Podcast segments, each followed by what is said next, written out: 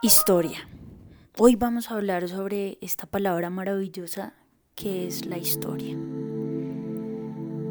Alguien dijo, quien no conoce su historia está condenado a repetirla.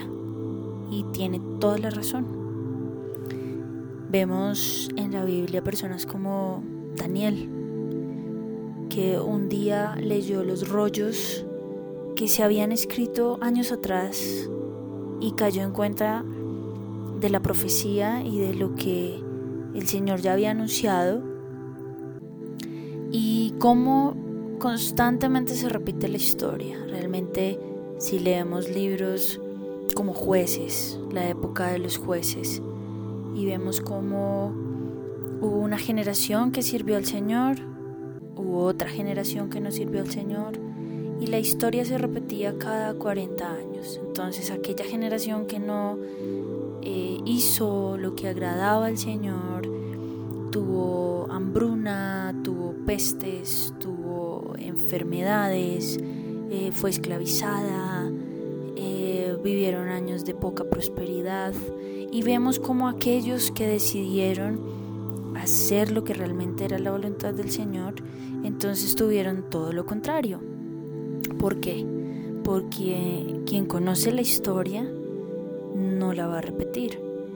O más bien, quien conoce la historia, diría yo, cogerá lo bueno y desechará lo malo para que conforme la historia le ha enseñado pueda tener años de prosperidad y pueda tener años de bendición y pueda tener años donde cuenten con la gracia y el favor de Dios. Esa es la historia.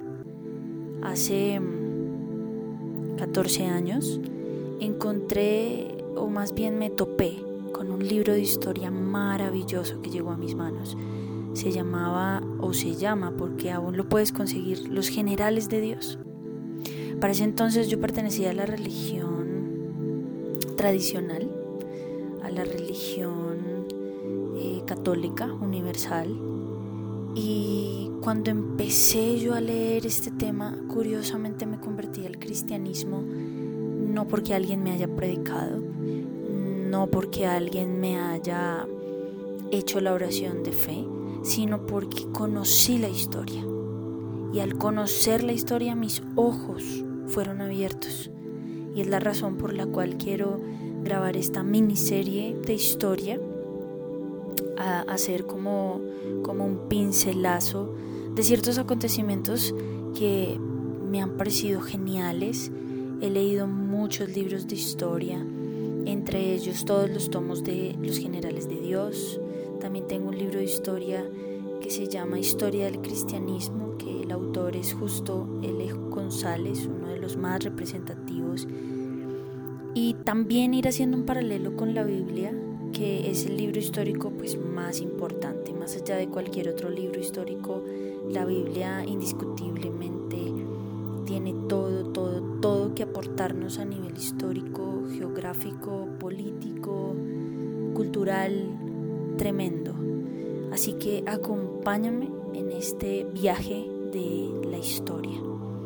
Y recuerda, yo parafrasearía esto, yo podría decir más bien aquel que conoce la historia puede usarla a su favor, desechar lo malo y quedarse con lo bueno.